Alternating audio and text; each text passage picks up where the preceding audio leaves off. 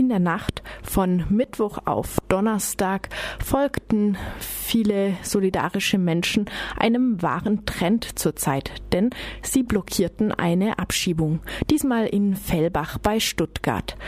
Ein junger Mann hätte nach Italien abgeschoben werden sollen, doch das wurde erfolgreich blockiert. Am Telefon ist jetzt Helen vom Freundeskreis Fellbach, die sich auch von, für den Abschiebebedrohten eingesetzt hat. Guten Morgen, Helen. Guten Morgen. Zunächst mal vielleicht noch ein bisschen mehr zu der Person des Betroffenen. Kannst du noch etwas zu seiner Situation sagen? Also es ging um einen 23-jährigen Gambianer, der ist jetzt schon seit zehn Monaten ungefähr in Fellbach, ähm, hatte einen Platz für ein FSJ das wäre im September begonnen, geht zum Integrationskurs und spricht eigentlich auch schon ganz gut Deutsch. Und den wollten sie jetzt eine Woche bevor seine sechs Monatsfrist in dem Dublin 3 Abkommen abläuft, ähm, zurück nach Italien schicken. Mhm. Genau. Einen Monat bevor seine sechs Monatsfrist abläuft, kannst du das noch kurz ein eine, bisschen eine erklären? Woche. Äh, eine ja. Woche. Äh, kannst ähm, du das noch kurz erklären? In Europa, also die EU hat ja dieses Dublin 3 Abkommen verabschiedet, damit sich die, die Flüchtlinge gleich, gleichmäßiger in Europa verteilen. Das heißt, zum Beispiel das Land, in dem man ankommt, ist dadurch ist dieses Land für dich zuständig oder das Land, in dem man als erstes den ersten Asylantrag stellt, ist zuständig. Also in seinem Fall war das so, er ist in Italien angekommen, die haben dort Fingerabdrücke von ihm genommen ähm, er war dann auch drei Monate in Italien in, einem, in einer Asylunterkunft, ist dann weiter nach Deutschland und hat hier dann seinen ersten Asylantrag gestellt. Und sobald man irgendwo Fingerabdrücke nimmt, ähm, kommt es in so eine ganz große EU-weite Datenbank. Das heißt, Deutschland hat dann gesehen, ähm, EU, ähm, Italien ist für ihn zuständig und der Asylantrag wurde natürlich abgelehnt. Und ähm, es wurde ihm gesagt, dass er auf jeden Fall abgeschoben wird nach Italien. Hm. Aber wenn er dann trotzdem noch sechs Monate lang nicht abgeschoben wird, dann ist Deutschland für diesen Asylantrag zuständig. Und jetzt schließe ich aus deinen Äußerungen, ihr wolltet ihn praktisch über diese Zeit noch hinüberbringen. Genau. genau. ja, und das ist äh, bisher gelungen. Äh, am 1. Juli läuft die Frist ab, richtig? Genau, am 1. Juli läuft die Frist ab. Und jetzt fragen mich natürlich auch ganz viele Leute, ja, was wäre gewesen, wenn er nicht da gewesen wäre? Wenn eine Abschiebung angekündigt ist und derjenige sich nicht in, im Asylheim befindet, ähm, verlängert sich diese sechs Monatsfrist auf 18 Monate und er macht sich theoretisch auch strafbar. Mhm. Das heißt, dem Betroffenen selbst waren die Hände gebunden. Er musste einfach da sein und auf seine eigene Abschiebung warten. Aber es gab zum Glück viele andere Menschen, die die genau. Abschiebung verhindert haben. Kannst du noch erzählen, wie es dazu kam, dass so viele Menschen sich solidarisiert haben? Ja, ich war selber auch ganz arg überrascht. Also er hatte ungefähr einen Monat vorher die Ankündigung gekriegt für die Abschiebung und dann, ich kenne ihn jetzt schon länger und das war eigentlich auch nur Zufall, dass, dass ich das rausgekriegt habe. Das, das kam so durchs Gespräch, kam dann, hat er sich dann durchgesickert, dass er diesen Brief gekriegt hat. Also ihm war das selber ganz arg unangenehm und er wollte auch niemandem zu Last fallen und dann wusste ich es aber und dann war mir eigentlich ganz arg schnell klar, dass ich was machen muss.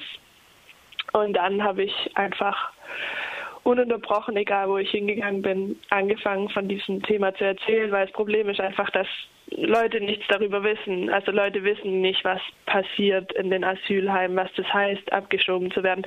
Die meisten Leute haben ja eigentlich gar keinen Kontakt zu Flüchtlingen. Und ja, und so habe ich im Endeffekt einfach ganz, ganz viele Leute zusammengekriegt, die dann wirklich gekommen sind. Und sich mit mir dahingestellt haben und solidarisch waren. Ja. ja, herzlichen Glückwunsch. Dann standen da also viele Leute. Äh, trotzdem kam die Polizei, die ja eigentlich den jungen Mann abschieben wollte. Was ist dann genau. passiert? Gab es Auseinandersetzungen? Nee, es war auf jeden Fall komplett friedlich. Wir standen dran, also das ist so ein Containergebäude gewesen. Wir haben einfach die Tür blockiert, wir standen auf der Treppe. Die Polizei kam zu acht.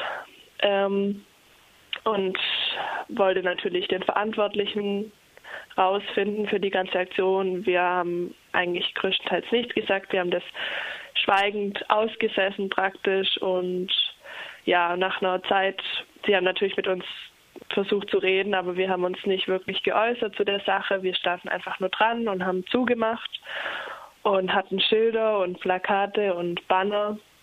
Ja, und dann sind sie irgendwann unverrichteter Dinge wieder abgezogen, weil mhm. sie gemerkt haben, wir stehen wirklich da. Mhm. Ähm, wie sieht es denn aus in Fellbach?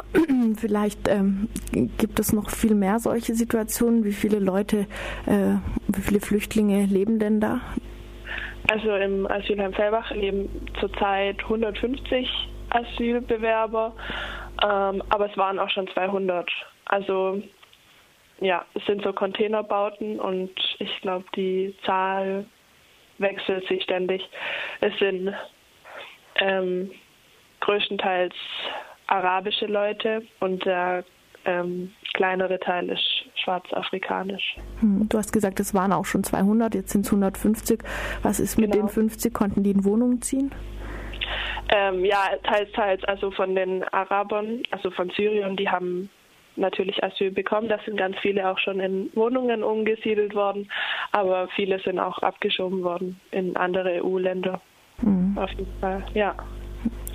Ähm, zum Abschluss vielleicht noch, äh, wie geht es jetzt weiter mit der Person, die jetzt nicht abgeschoben wurde, wenn sie tatsächlich äh, es schafft, über den 1. Juli hinauszukommen? Was gibt es da für Zukunftspläne? Du hast am Anfang schon ein bisschen angedeutet, aber vielleicht noch genau. etwas genauer.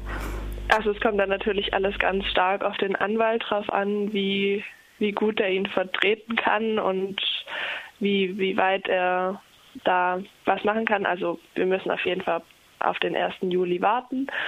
Ja, und dann hoffentlich wird sein Status geändert. Also er hat gerade eine Duldung und wenn er aus diesem Sechs-Monats-Ding raus wäre, könnte er eine Aufenthaltsgestattung kriegen und mit der dürfte er dann ab September das FSJ machen, hoffentlich.